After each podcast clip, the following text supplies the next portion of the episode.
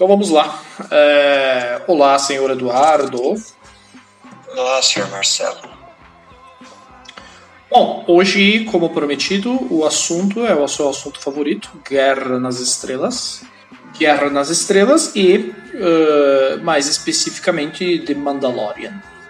Demorou, demorou, mas vamos agora falar com propriedade, porque vimos todos os episódios, já deu um tempo, o hype passou, né? Já está aí já estão fazendo a segunda temporada, enfim. Então, é um bom momento para a gente fazer uma análise mais calculista da primeira temporada de Mandalorian. Então, vamos lá. É... Como eu disse, Mandalorian, vamos conversar hoje sobre a primeira temporada. Um, antes de. E não aqui analisando detalhes muito específicos de cara já, é, é interessante, depois passada essa temporada, né, o que a gente sente sobre sobre o que a gente viu. Então, é, já passou o tempo suficiente, acho que agora a gente pode fazer uma análise mais calculista, né, mais precisa sobre alguns elementos, passado todo o hype. Uh, na época que estava transmitindo, eu, eu assisti na sequência os episódios, na medida que eles eram lançados, e Mandalorian surge nesse momento de, de, de fadiga aí, né, da, da marca muito grande, já estava sentindo os resultados dos filmes, né? Apesar de que nós dois gostamos é, de, de, do filme do Solo, a primeira vez que eu assisti não gostei tanto, e depois gostei mais. Na época nem achava necessário, a gente até fez uma gravação sobre isso, que não, não havia necessidade de um filme sobre o Han Solo, ainda acho que, tá, ainda acredito que não teria necessidade, mas aconteceu e não foi das piores coisas. É, então eu estava nesse cenário e a nova trilogia não agradou, né, não agradou o público como eles estavam esperando, né, mesmo os fãs mais radicais aí não admitem que não é das melhores coisas, né, com a marca. Então você tem esse cenário dessa, dessa marca desgastada, né? Então é, ainda lançando aqui ali algumas coisas com qualidade, como Uh, Rebels você ainda não chegou a ver, né? Mas ainda resgata pelo envolvimento do Filoni, com, é, que, que é o cara que ainda tem aquela traz esse DNA do George Lucas ainda. Uh, então é, você tem ainda no, Rebels alguns momentos que remetem a essa boa fase do Clone Wars. Tivemos agora, né, esse ano, a última temporada do Clone Wars, fechamento que a Disney finalmente viu que ela não deveria ter ignorado essa produção. Uh, existe um público aí muito apaixonado. Essa geração, a sua, por exemplo, que pegou uh, os prequels numa idade e que é muito fã de, de, dessa fase, além da clássica, né? Como a gente já conversou várias vezes, eu já, talvez pela nossa diferença de idade, eu, eu quando eu assisti as prequels não reverberou da mesma forma, né? Então, e, apesar de hoje eu gostar bastante do episódio 3 em relação à primeira vez que eu vi, os episódios 1 e 2 não têm o mesmo impacto na minha pessoa como na sua, por exemplo, o pessoal da geração que viu, imagina gerações até mais novas que viram. Então, eles têm esse público que adora essa fase e a Disney ignorou, né? E agora estão tentando reverter isso. É, finalizaram Clone Wars, né? Eu achei que foi uma atitude de respeitosa até com os fãs nesse sentido e perceberam que foi um erro, né? E uh, tivemos aí o Mandalorian, que foi essa grata surpresa. E explico agora por que a surpresa. Eu acho que o principal ponto é uh, não é a melhor série do mundo, não é a melhor coisa já feita, não, não é a melhor coisa já feita, inclusive em Star Wars, mas é algo que é, vai no caminho oposto ao que tudo está sendo lançado Star Wars, em termos, se a gente vai analisar, por exemplo, a nova trilogia, né? Que é uma bagunça, é tudo superlativo, tudo exagerado. E Mandalorian, pelas pessoas envolvidas por, por é, o Favreau, que acho que entendeu isso, e provavelmente um grande fã da trilogia clássica, o Filoni também, é, nomes aí, algumas pessoas envolvidas, o próprio George Lucas apareceu no set, né, conversou com eles, né? Enfim, uh, Mandalorian ele resgata aquele, aquela questão mais simples, né? Que você tem lá no episódio, lá no A New Hope, é, que é aquela questão do western, né? É um western no espaço, é aquela coisa que o George Lucas, as influências que a gente já conversou tanto, que é aquela mistura do do ocidental com o oriental, né? Aquela coisa do Velho Oeste, mas com, misturado com Flash Gordon, misturado com samurais, né? Fortaleza escondida do, do, do Akira Kurosawa. O George Lucas sempre falou abertamente que é a grande influência, entre outros. E mas todos eles têm esse elemento mais simples, né? Uma história simples, personagens muito bem construídos, assim, muito claros de você perceber, né? Uh, e essa coisa mais. Um, como é que eu posso dizer? De menos é mais. Né? Esse tom que eu acho que faltava em Star Wars. Eu acho que esse é o grande lance que o Mandalor Mandalorian traz e trouxe para mim. É um, eu senti que era. O tom da produção era diferente. Vou pegar um exemplo aqui que nós concordamos, que é bem problemático, o Rogue One que também busca direta tem uma relação direta aí com a trilogia clássica, mas diferente do Mandalorian, o, Rogue One ele pesa muito a mão nas referências é, gratuitas ali, né? várias cenas no filme que você poderia cortar e não teria problema na história, que é só para fazer você esfregar na cara do, do, da audiência alguma referência clássica, algum personagem menor tem uma fala apenas para isso. Né? Você pega elementos que são conhecidos, mas você cria uma história nova, você cria algo é, original dentro daquele universo. Algo que, vai, não existe nada original realmente, né? Não, tem aquela coisa que se diz em Hollywood, né, que existem só sete histórias para serem contadas, né? Você não consegue contar mais do que isso, mas aqui não é o ponto. A gente sabe que é, não se trata aqui de originalidade, né? Essa história de Mandalorian já foi contada tantas vezes, né, por outros diretores, enfim. Mas aqui dentro desse universo Star Wars você pode fazer algo é, como no Mandalorian não havia sido contado dessa perspectiva, nunca houve uma produção desse tipo, seguindo aí um personagem que é um pária, que não é nem um Jedi, não é nem rebelde, né? Então, é, da perspectiva dele. Então, mas são todos elementos ali que as pessoas conseguem reconhecer. Né? Você reconhece os caçadores de recompensa, você reconhece os elementos aí do Império, da, tem o personagem rebelde, tem aquele cenário pós a clássica ali, enfim. É, então, mas de forma é, é uma forma controlada, né? Uma forma é, onde ainda o que importa é contar a história daqueles personagens.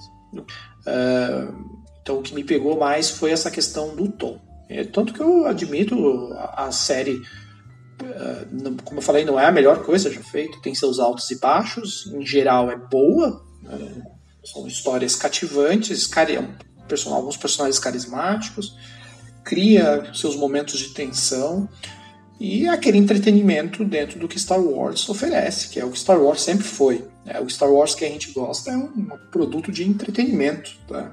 é a trilogia clássica, são as os momentos da prequels que a gente já falou, é um, é um entretenimento, não é, né? Então, assim, é, é, dentro disso, Mandalorian cumpriu, ao meu ver, muito bem. Apesar dos defeitos, é, tem defeitos, apesar do, do, dos seus momentos altos, né? É, e os momentos altos dizem respeito a isso. É uma bela obra de, de entretenimento dentro do com a marca Star Wars, que é, eu acho que qualquer um pode assistir e e deixa feliz também os, os fãs mais hardcore, né? Mas que estão querendo, mas que, que, queriam, eu acho que é, já comentei isso com você, é uma série que é, traz um, é uma produção que meio que tira a marca do, do da UTI, assim. Ah, colocou já praticamente morta e, e, dá um pouco de ar aí, para ela respirar um pouquinho mais. É, Soma-se isso à última temporada do Clone Wars, né? Então acho que dá uma Star Wars ainda consegue respirar por aparelhos, né? É, depois do, do desastre completo que foi Rise of Skywalker, né? É, que eu já tinha ali era estava enterrado, mas parece que conseguiu ainda respirar por mais um pouco.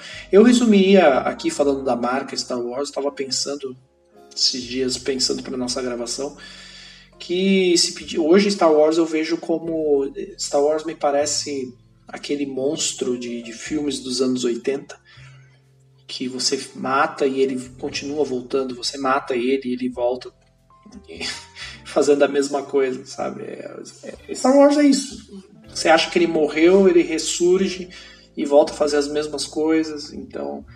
E Mandalorian é mais do mesmo? É. Em certos aspectos é sim, como eu falei, não tem nada de novo, mas é, era algo. foi algo necessário dentro da franquia, e eu acho que. É, e, novamente aqui usando outro exemplo, como pro próprio Force Awakens, como a gente falou, ah, era, era uma produção, era necessário resgatar algumas coisas da clássica, mas não precisava ter feito uma cópia idêntica, né, como a gente já falou várias vezes.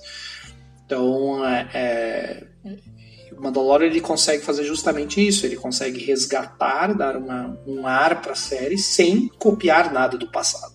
Ele está usando elementos conhecidos da série, porque Star Wars não tem como fugir disso. Né? Mesmo se a gente for lá para Knights of Old Republic, ainda tem algumas coisas que ecoam. Né? E, e, isso é característica da série, do que, do que o Lucas criou. E ok. Mas desde que a gente vá para caminhos novos, desde que a gente vá para histórias que, não, mesmo não sendo originais, são novas dentro do, do universo. É, e é isso, não tem muito para onde fugir. Né? Então, dentro disso foi satisfatório. É, foi bem episódico, né? Apesar de a gente ter essa. Isso a gente pode falar mais depois das suas. Quero ouvir as suas primeiras impressões, mas a gente pode falar mais dessa questão episódica.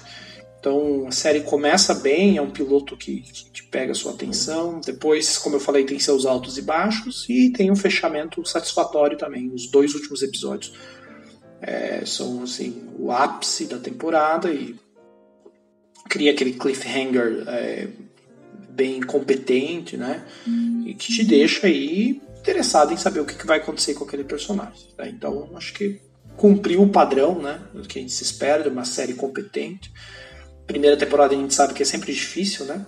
É, e estava numa situação também difícil pela própria situação da marca, né? Muito desgastado.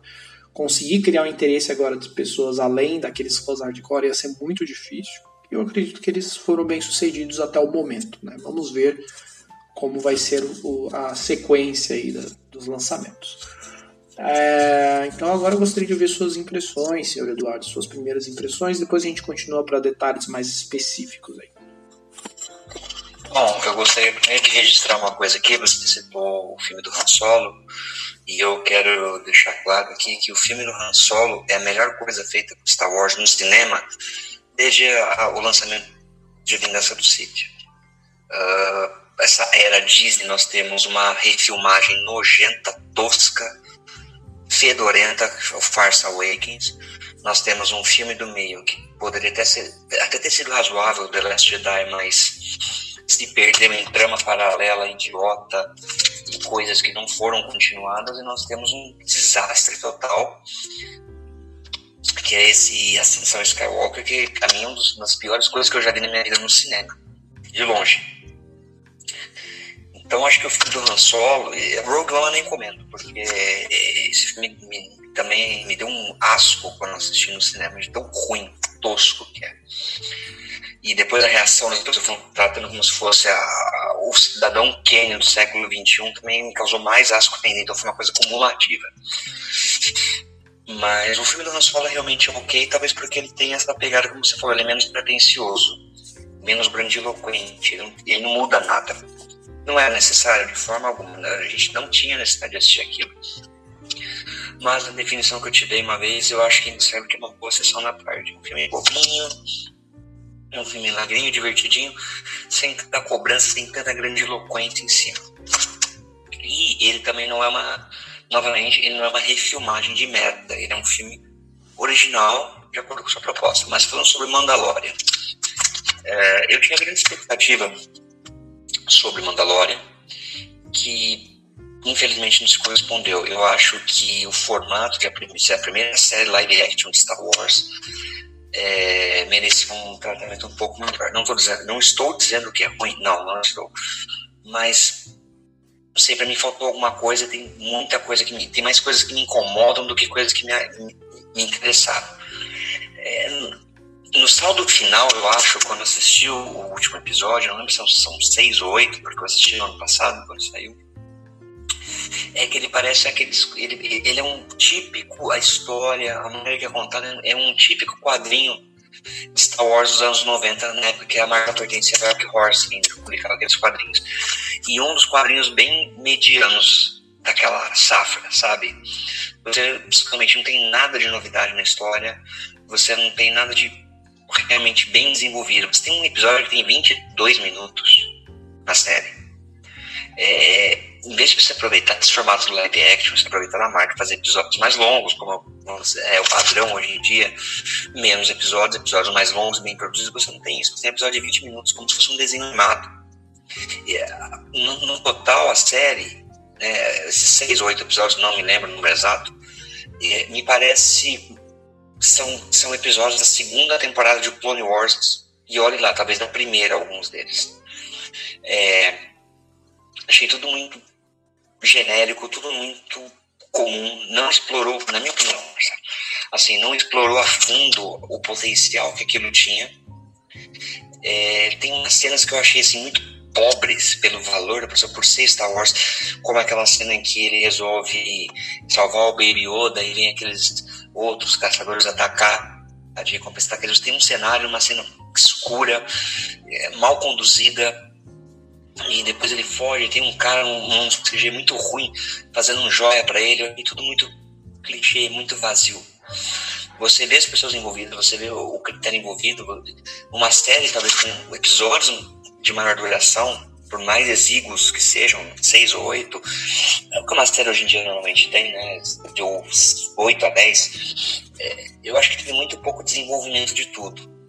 Você tem o cara B10 que tá com uma criança que lembra Lobo Solitário em vários momentos, ele empurrando aquele carrinho.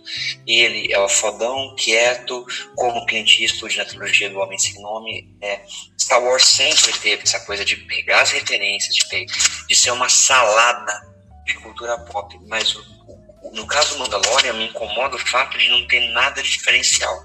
Mas que você está vendo como a maior parte dos filmes do Tarantino não tem nada de original. É, é uma sequência de colagens de referências e cenas. Então acho que ele se aproxima um pouco até do Rogue One nesse sentido. As referências não são Star Wars, mas são a outras coisas. A gente tem um outro episódio em que ele, é, o personagem principal, B10, ele encontra com camponeses que estão sendo atacados por bandidos e ensina eles a lutar. Cara, a gente teve isso no episódio do Clone Wars na segunda temporada. É a segunda vez na franquia que nós temos a mesma história, sendo contada de uma maneira mais ou menos parecida, mas Clone Wars ainda fez melhor. Então, esse tipo de coisa, conforme eu fui assistindo, como você falou, tem formato episódio, mas eu fui assistindo isso e foi me desanimando cada vez mais. Porque tem os elementos usados ali já foram usados de forma muito melhor em animações. Entende? Não com esse grande orçamento que tem episódios de 23 minutos e cenas vergonhosas que parece, é, parece ser super-herói da, da Warner Channel. Você não é rapidinho, sem querer te cortar muito, mas só para até para fazer a gente pensar um pouco e até pode adicionar os seus comentários. É, essa, eu acho muito interessante essa questão que você está colocando do, do, tempo do episódio. É, será que não, não existe aí também, não tem aí o peso do receio de tudo que já tinha, de todos os recentes desastres? Aí também será que não é a mão da Disney? falando, não, vamos fazer um negócio mais curto para a gente correr menos riscos, vamos né, enxugar um pouquinho aqui, vamos ver primeiro o que, que vai sair, entendeu? Não sei, estou especulando, mas talvez tenha essa influência desses é, desastres, como a gente falou, nós gostamos do, do, do filme do Solo, mas ele foi um desastre de bilheteria, foi talvez o maior desastre de bilheteria com a marca Star Wars. Foi, foi o maior prejuízo que eles já Eles nunca tiveram prejuízo, na verdade. Né? Foi a primeira vez que eles tiveram prejuízo é, que foi reflexo do Last Jedi. E, é, então é, houve essa sucessão de problemas, talvez, talvez aí seja a mão da Disney falando, não, peraí, vamos fazer, a gente vai fazer esse Mandalorian, vamos colocar ele aí no nosso novo canal, mas vamos fazer ele mais simples. É, meio parecido, não parecido, mas porque o George Lucas estava experimentando, mas na época que o George Lucas lançou o Clone Wars, ele primeiro lançou aquela versão com desenho, animação tradicional, bem mais simples, bem curtinha, e ele mesmo falou que foi um laboratório para ver se ia ser aceito. Ele é, né, lançou no Cartoon Network, pra, e aí, como teve uma ótima recepção, ele teve a, o que ele precisava, a certeza que ele precisava para ir criar a versão que a gente viu depois. talvez, talvez a Disney, aí, mas com o olho, não com a questão criativa, mas com, com o olho nos, bol, nos bolsos aí, né, no investimento deles, falaram, bom, a gente não pode ter outro prejuízo, então é, faça um negócio aí com a metade do tempo. O que, que você acha? Será que não foi um pouco isso também? Eu não posso comentar bastidores, porque eu não tenho informações sobre isso, mas você falou daquela primeira série do, de Clone Wars, né, que foi exibida no Cartoon Network, acho que entre 2002, 2003 e 2005, que era aquele, uh, era do Samurai Jack, né, o Genji, eu, eu não consigo pronunciar o nome dele, mas é o que eu te falei, Marcelo, é, você pegar o Clone Wars, não só aquele inicial quanto aquele posterior de computação gráfica, a gente conhecia aqueles personagens. A gente sabia quem eles eram. Já no Mandalorian, você tem um monte de clichês ambulantes que, sinceramente, digo, eu estou fazendo minha, minha opinião, não me interessaram em nada. Você entende? Eu não consegui. Olha, o Star Wars já não, não é uma história que tem aqueles personagens super complexos, definidos. Não é. Star Wars vive dos arquétipos, dos clichês. Mas são clichês e arquétipos bem elaborados e carismáticos. Mas essa série do Mandalorian não tem um personagem que me interessou. Todo mundo ficou. É, é uma coisa totalmente mercadológica. Ah, o Baby Yoda vai vender muitos bonecos. Basicamente é isso. Eu não me importava com aqueles personagens, não me importava em momento nenhum o que estava acontecendo com eles. Entende? E esse desenvolvimento maior poderia ter tido, porque eu acho que o, o, o, episódio com maior duração é o primeiro, que tem acho que 40 minutos ou 40 e pouquinhos. Você não teve tempo numa série com. Eu não me lembro exatamente foram seis ou oito episódios. E você não teve tempo de desenvolver aqueles personagens. Daí você tem é, é, episódios reciclados da, da, animação. Você tem um outro episódio baseado nos Sete Samurais ou em Sete Homens no Destino. Você tem outro episódio é, de uma rebelião, vamos dizer assim, uma rebelião mandaloriana, como já, você já teve em Clone Wars também. É, é, é um monte de coisa reciclada, é um monte de coisa reciclada que não tem graça. Como eu falei para você, eu tenho atualmente, recentemente, um problema muito grande com os filmes do Tarantino por ser um amontoado de referências. Ele copia cenas inteiras de outros filmes e não cria nada de original ligando essas cenas. Essas querem parecer a mesma coisa. E dizendo, questão opinativamente, eu acho que eu senti um gosto muito amargo na boca com essa primeira temporada do Mandalorian de Lost. Porque você tem uma série de perguntas, você tem uma série de indagamentos, nada, absolutamente nada é respondido. Nada. Você não tem uma resolução de nenhum dos conflitos, nenhum dos enigmas apresentados desde o primeiro episódio. Fica tudo em aberto. E Lost era assim, a gente lembra o que aconteceu com Lost. Ah, acho que como você, acho que como eu, né, acho que como eu você assistiu na época, a gente assistiu a primeira temporada, ficou naquilo, no fim, ia aparecendo cada vez mais perguntas, cada vez mais questionamentos, e nada era respondido. E no Mandalorian, tudo bem, eu não posso julgar, só não esteja injusto, de falar, mas essa primeira temporada você não tem absolutamente nada resolvido, você tem nada esclarecido, e nenhuma pergunta minimamente respondida. Você não tem nenhum lastro, nenhuma pista daquelas perguntas. Muito bem. É, é, eu, eu, eu não sei se eu seria tão é, duro com alguns aspectos, mas em outros eu concordo.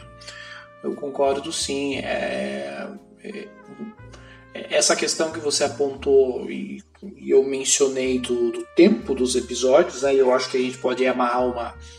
É, e aqui eu não tô, quando eu falei isso, eu não estou querendo defender Disney, estou dizendo que eles têm é, razão em fazer isso. Eu só estava, estou tentando aqui especular é, possibilidades e eu acho uma possibilidade bem provável, independente aí se você até mencionou, ah, senão eles não teriam lançado o Ascensão Skywalker, eles sim, eles teriam porque é, eles já investiram dinheiro, então eles, é, eles têm que arriscar, o dinheiro já está investido, quando eles eles podem não ter planejado a história, né? Como você falou, que o grande problema é a história, a pobreza na história, mas já tem gente envolvida para os três filmes, então envolve uma uma gama de coisas aí que eles não podem se arriscar em cancelar um filme desses. Então, é, se agora na pandemia os estúdios ainda estão honrando alguns contratos, imagina antes disso. Então, ele, eles, na minha opinião, fariam de qualquer jeito.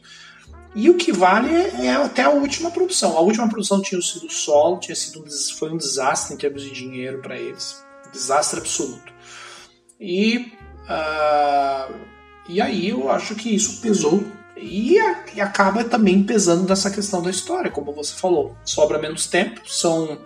Se surgiu essa dúvida aí do número de episódios, né? Eu, é, foram oito.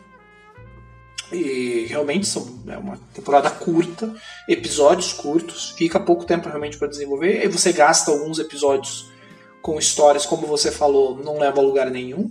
É, avançam muito pouco no desenvolvimento dos personagens. É, realmente essa questão das pontas aí soltas é, tem bem mais pontas soltas do que respostas por enquanto. Algumas óbvias, outras nem tanto, mas de qualquer forma está bem, totalmente aberto. Né? É, me chamou a atenção principalmente o, o, o, final da, o final da temporada nesse sentido. Alguns detalhes aí mais específicos, né? A relação ali do antagonista, Moff Gideon, com aquele personagem do, do Herzog, né? O, do Client. Que, sinceramente, acho que a maior pergunta que ficou para mim no, depois do Mandalorian é que diabos o, o Herzog tá fazendo ali, mas enfim.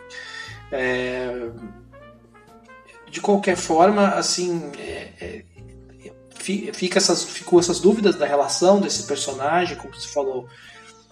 Parece, parece um, um, uma tentativa aí de, de é, segurar o pessoal, né? É óbvio que vai, porque criou aquele cliffhanger, é, ao meu ver, satisfatório, porque aqui a gente, quando a gente fala de cliffhanger, a gente não está analisando conteúdo, a gente não está analisando unicamente a qualidade do episódio, mas é, existe uma discussão aí, né? Porque as pessoas, o que é um cliffhanger bom? É, cliffhanger bom é aquele que segura o pessoal para a próxima temporada, ponto. É, ao meu ver, é o caso do Mandalorian, é um cliffhanger é, competente. Pode não ser a melhor qualidade do mundo do episódio, mas é competente porque as pessoas que acompanharam até agora, a grande maioria vai querer saber o que aconteceu. E aí vem o desafio deles, que é o que você pontuou, que é o outro ponto que eu quero chegar agora também. É a expectativa que se cria para uma segunda temporada. Né? Como você falou, abriram, colocaram vários questionamentos, tem várias questões a se resolver. Aí fica a pergunta: se vai no mesmo molde da primeira temporada, episódios curtos, temporada curta, será que vai conseguir dar conta de todas essas perguntas, né? de, de continuar esse desenvolvimento, aí fica a grande dúvida. A responsabilidade aumentou. Porque essa primeira temporada é, eles estavam jogando no, no modo o que vier é lucro, né? E, e, eu acredito que era o modo que a Disney, por isso, enxugou a produção. O que vier é lucro, foi o que aconteceu. Só que agora cria-se é, maior responsabilidade. Agora, esse é outro ponto. Será que será uma. É, uma tendência aí uh, para a marca, né? Já que está no comando da Disney, será que vai ser essa tendência agora eles investirem? Acho que inclusive a gente já talvez até tenha mencionado isso. Uh, essa tendência de que eles vão investir muito mais nas séries agora, uh, por ser esse outro formato, por haver uma flexibilidade de mudança até durante a temporada, né? O que não acontece com o filme. Você fez o filme, lançou ou vai dar lucro ou não vai, né? A série às vezes, às vezes, em alguns casos, dependendo a quantidade de episódios que você produz e que você vai filmando, você vai mudando coisas no meio do caminho, né? É, as coisas não estão funcionando, você muda aqui um roteirista, muda um negócio ali. É, hoje, algumas, né, você já, já filma todos, já vai estar pronto, mas é, é, dá uma certa flexibilidade dependendo do número de episódios, o que não acontece com o filme. Talvez tá, existe essa flexibilidade para eles aí em termos de retorno, né? Mas será que agora eu queria levantar essa outra questão? Não é o novo o novo formato aí que eles vão buscar, com, com esse retorno do Mandalorian, apesar que a gente está comentando aqui da qualidade, né? Mas pensando só no retorno para eles, do sucesso eles viram também o sucesso que foi a última temporada de, de, de, do Clone Wars. Nunca se falou tanto de Clone Wars, mesmo a, a série estando morta por um bom tempo. É, teve um sucesso relativo com Rebels, então é, será que eles não estão vendo aí? E, e, aqui fica a minha impressão, que eu torço, é, sinceramente, para que eles, pelo menos. Ah, é, eu sei que essa realidade de eles lançarem é, títulos do, com a marca de forma muito mais uma periodicidade maior do que antigamente é inevitável, mas que pelo menos os filmes eles coloquem no, na geladeira por um tempo, né? Não fiquem lançando um filme todo ano, que acho que já ajuda um pouco. Pelo menos as trilogias, né? No formato que a gente conhecia. É, se lançarem coisas aí a cada dois, três anos, do, do tipo do, do, filme do Han Solo, né? Histórias menores, acho também interessante. É, mas eu apostaria que hoje eles estão mais focados na devido a todo o cenário, né? Nas séries, até pela como eu falei dessa flexibilidade. E aí tem essa série do, do Kenobi.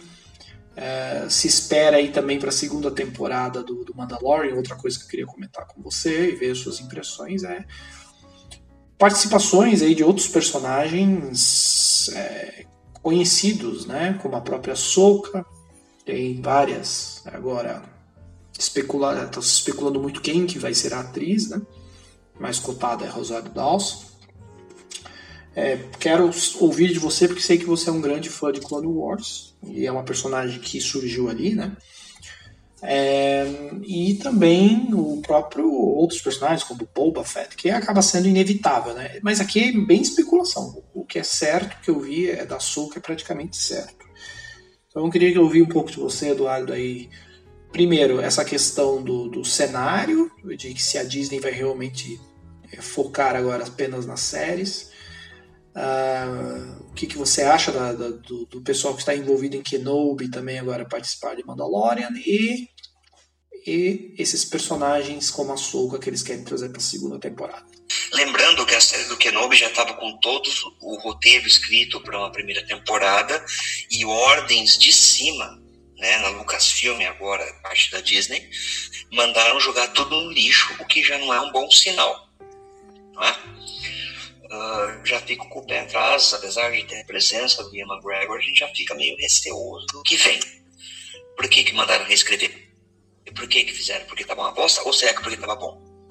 Lembrando, né, a gente vai citar aqui uma coisa que a gente comentou bastante, né, começo de ano, quando vazou o roteiro do Colin Trevorrow, do último filme, que ia se chamar é, Duel of the Fates, tá, o encerramento dessa trilogia, dessa nova trilogia, só um resumo de roteiro e umas artes conceituais já foram infinitamente melhores do que essa porcaria de sessão Skywalker que saiu. Então a gente tem essas mesmas pessoas responsáveis que jogaram fora aquilo e mandaram reescrever a série do Kenobi. Então já meu pé já está atrás em relação a isso. Então a gente já fica receoso. Mandalorian, se eu for assistir, eu vou ver um trailer quando sair, vou ver outro. Se me interessar, tiver a soca, tudo, eu talvez assista oito episódios, né? Episódios de 20 minutos. Do ponto de vista, talvez seja o que eu vejo, estão apelando de colocar personagens amados pelos fãs para alavancar o interesse do público por uma coisa que já, na minha opinião, é medíocre. Entende? Então eu acho que é um, é, é um pouco de apelação isso. E, e quanto a ser do Kenobi, minhas expectativas são zero pelo fato de as mesmas pessoas responsáveis por ter jogado tudo no lixo, poderia ser interessante esse terceiro filme da trilogia, tem chamado o Jar Jar Abrams de novo para fazer uma bosta e eles descartaram a série do Kenobi. Então, sempre começa a série do Kenobi. Que é outra declaração polêmica minha, já que a gente tá falando disso, não tem a ver com Mandalorian, mas a gente tá falando. Você sabe que eu sou um conhecedor razoável do universo expandido de Star Wars antigo, que tirando certas coisas como o jogo Knights of the Old Republic, coisas do tipo, o livro Kenobi é uma das melhores coisas feitas do universo expandido de Star Wars, e ele um livro só, ele é muito superior a toda aquela trilogia do Tron. A toda. Ah, porque se você ler aqueles três livros e para pensar, a única coisa realmente boa que tem nos três livros inteiros é o personagem do Tron. De resto, é uma trama muito boba, uma trama muito irrelevante. Os personagens não evoluíram absolutamente nada depois do, do, do Retorno de Jedi, você tem o mesmo Luke inseguro, procurando uma figura paterna, você tem mesmo Han Solo metido a cafajeste, que não assumiu seu papel como é, general da República, você tem a mesma Leia naquela pegada que você teve no, no Retorno de Jedi. Todo mundo fala, ah, é a trilogia do Tron. É uma bosta, cara. É uma bosta, porque ele só recicla aquilo que tinha sido feito nos três, na trilogia original. Você não tem uma evolução daqueles personagens. Nisso, até o Last Jedi, por pior que seja, teve uma evolução. Já essa trilogia do Tron, que é tão insensata, que as pessoas colocam como prima, é uma bosta. O Kenobi, o livro, é muito melhor do que esse. Porque você vê um, o Obi-Wan, você tem um desenvolvimento melhor dele nesse livro do que nos seis filmes que nós temos. Entende? E já a trilogia do Tron não tem nada de novo, os personagens continuam os mesmos que eram, sendo que se passa cinco anos depois. A única coisa que presta desses três livros, pô, você juntar tudo, dá quase mil páginas, é o personagem do Tron. É, se agora, aproveitando que a gente está nessa questão de, de especulações, enfim, é, se te dessem a oportunidade, Eduardo, hoje, então, eu, eu, duas, duas questões aqui que eu queria colocar. Então, primeiro, é, você hoje, Eduardo, você vai decidir como vai ser, é, inevitável, vai acontecer, como vai ser a segunda temporada de Mandalorian. Né? Deixa, deixa você escolher. Segundo, segunda questão. Você tem o poder de escolher, você vai ter três produções que vão acontecer: uma animação, uma série em live action e um filme. O que, que você faria? Diz, no, obviamente, no universo Star Wars. Quais seriam as suas escolhas hoje? Caralho, difícil, hein, meu? Puta que pariu. Bom, vamos por animação... partes. Vamos por partes. Não, primeiro, primeiro o que, que você, se você fosse hoje o chefe de tudo e falar, ó, oh, eu vou, isso aqui que tem acontecendo na segunda temporada de Mandalorian, o que que você mudaria? Eu responderia todas aquelas pontas soltas que foram né, lançadas para ficar é, cogitando aquilo, para ter teoria em Twitter e, e postagem em rede social. Eu resolveria tudo aquilo e transformaria numa série de verdade com personagens interessantes, com uma trama de verdade. Não é uma série de refilmagens de Os Sete Samurais, ou uma refilmagem de isso, daquilo, com cenas, com, com tramas reaproveitadas de Clone Wars, que foi muito mais bem feito. Faria isso, transformaria numa série boa. Falei, ó, vamos criar uma coisa diferente, vamos fazer uma coisa bacana.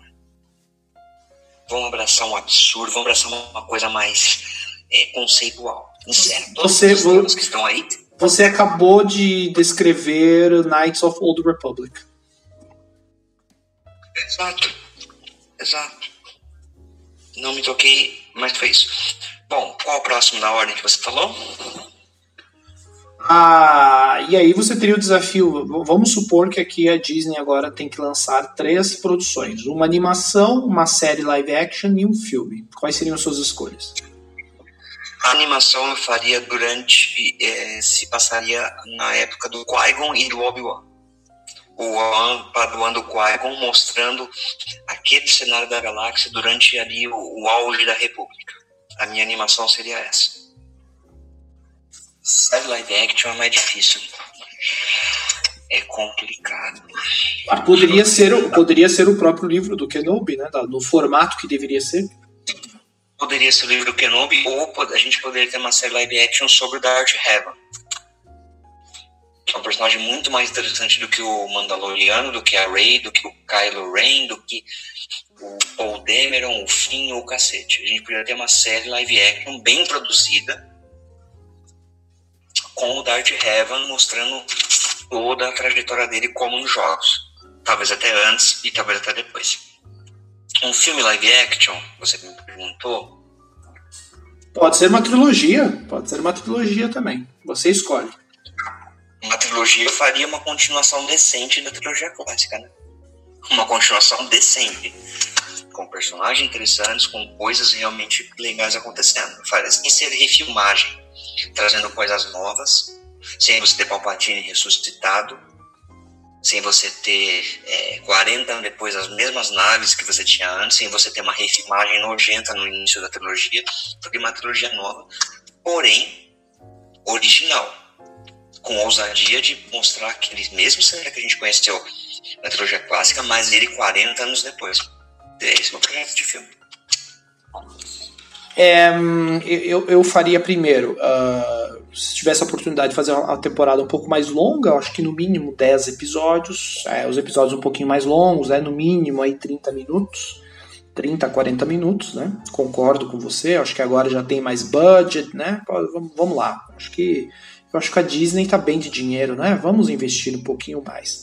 É, em vez de ficar investindo em, em, parque temático que não vai ninguém, né?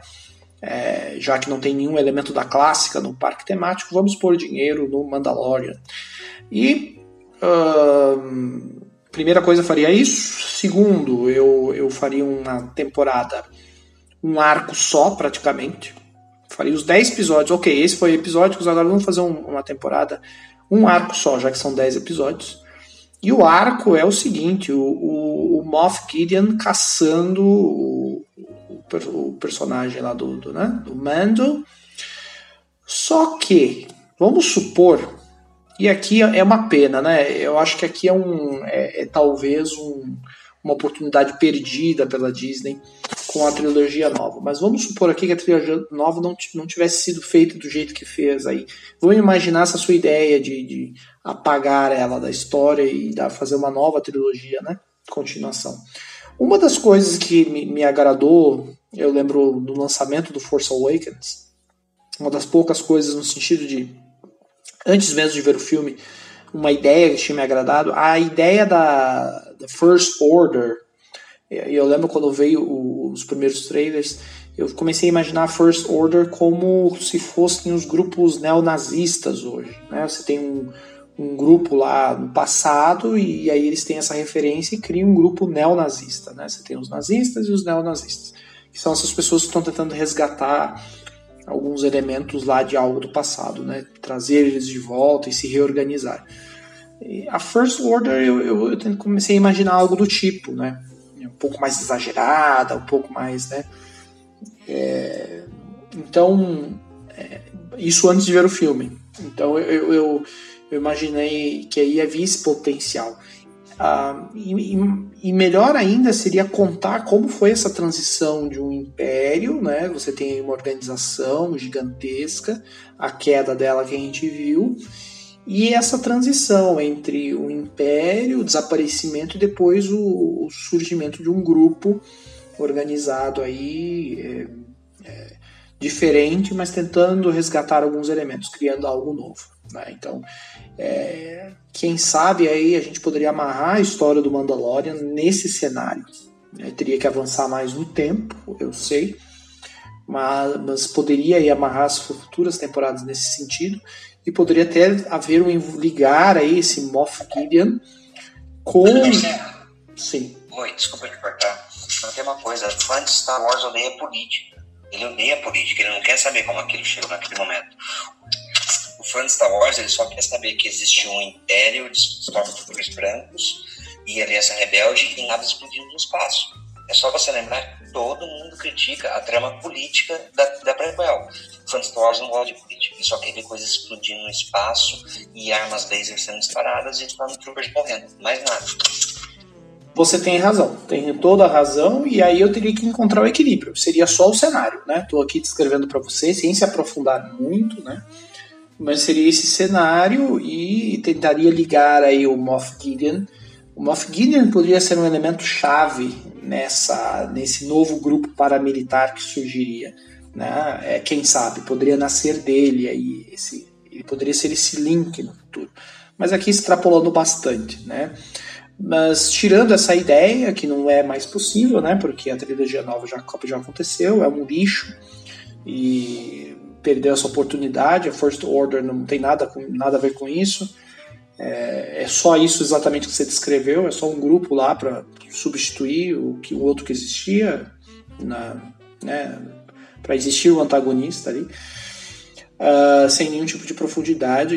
Mesmo que a gente já falou, Star Wars clássico nunca foi um poço de, né, uma, de originalidade, nada disso. Nunca explorou essa questão a fundo ali na, na, na clássica do Império, mas só o visual, só o, o pequenas falas, é, pequenas interações que, que existia entre o Vader e seus oficiais, você já entendia toda a hierarquia. Só visualmente eles conseguiam transmitir isso muito bem, o que a nova trilogia falhou de forma retumbante.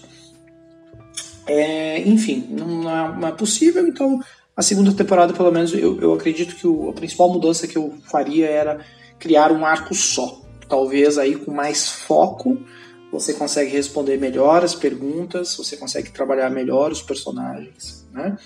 é, desenvolver mais, com um pouquinho mais de orçamento para deixar é, algumas sequências, né, como você falou, um pouco maiores, um pouco mais é, bem elaboradas, e talvez com um arco só você não fique refém de ficar só reciclando histórias, como a gente já falou, né, que é uma coisa que Star Wars vai estar preso para sempre, na minha eles não têm para onde muito fugir, para ainda ser Star Wars do, da, do imagético das pessoas, né?